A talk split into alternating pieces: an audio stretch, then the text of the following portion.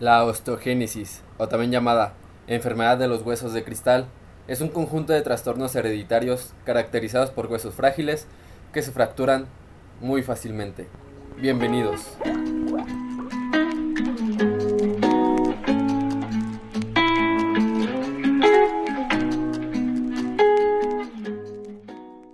Bienvenidos a este su podcast favorito, en donde hablamos de temas de salud y fisioterapia.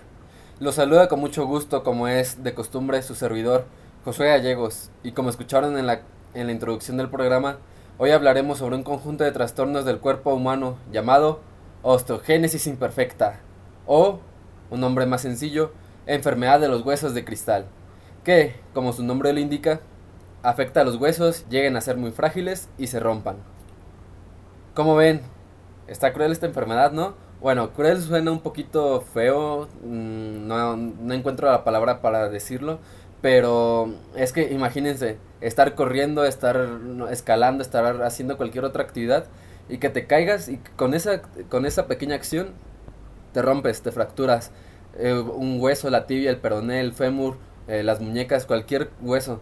O peor aún, no puedes ni realizar ni una acción y el no poder realizar movimientos solo me pone a pensar y a estar agradecido con Dios y espero que tú también con la vida, con la naturaleza, con quien tú creas por haber nacido sin esta afección, porque es que yo solo me pongo a imaginar en a mí que me encanta el deporte y cuando estuve no hubiera podido nadar, o ahorita que hago calistenia, no podré hacer eh, estos movimientos que son demasiado riesgosos y ocupan mucha destreza, mucho, mucha rigidez de los, de los huesos. Sobre todo, pues yo, yo consumo colágeno, o sea, para tener los huesos fuertes. No me imagino tener esta enfermedad, entonces solo me, me permite estar muy, muy agradecido con Dios.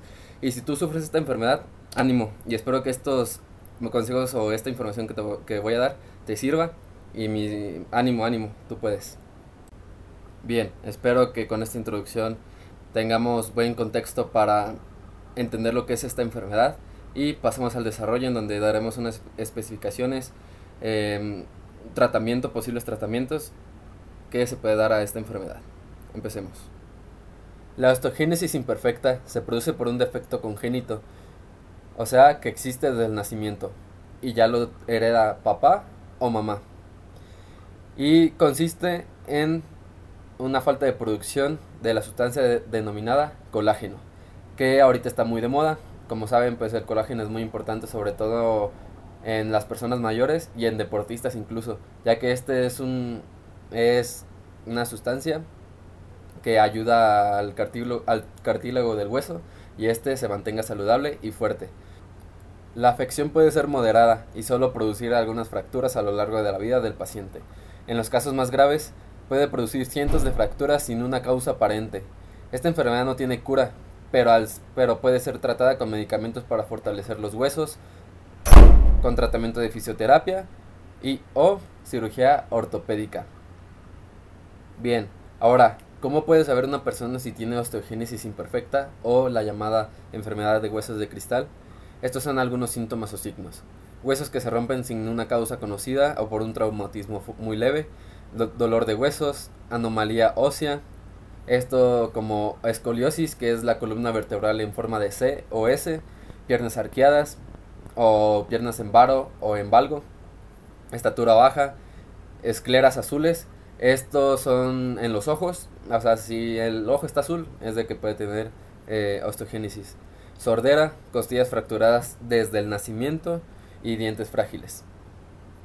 Para tratar esta enfermedad Obviamente siempre lo más recomendable es asistir con un profesional, ya sea un traumatólogo o con un fisioterapeuta, que ellos o nosotros, concretamente hablando, podemos dar un tratamiento que si bien, como se dijo anteriormente en el desarrollo, esta enfermedad no se cura al 100%, pero mediante el tratamiento fisioterapéutico se puede elevar la calidad de vida del paciente.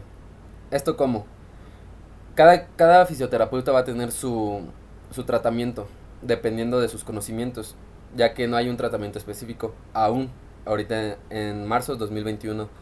Pero pueden elevar la calidad de vida del paciente, eh, controlando los síntomas, maximizando la movilidad con ejercicios terapéuticos, ya sea escalera de dedos, eh, amplitud de hombro, distintos ejercicios. y así ayudar al paciente para que logre su independencia y tenga una vida, eh, una calidad de vida mucho mayor.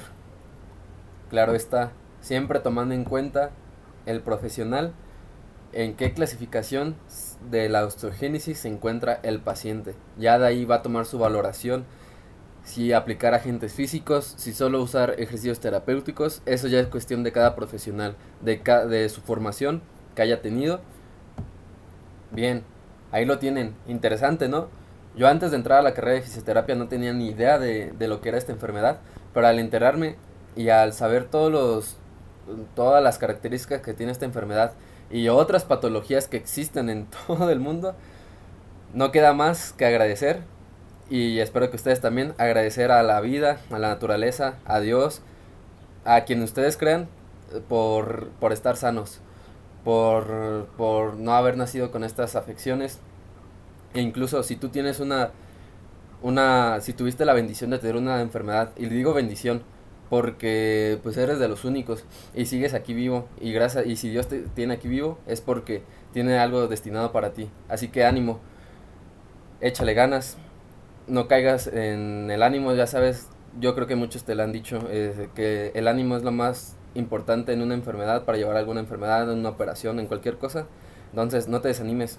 Aquí hay mucha gente que te apoya, tus familiares, eh, los, los terapeutas eh, están para ayudarte, los médicos, todos los profesionales de salud.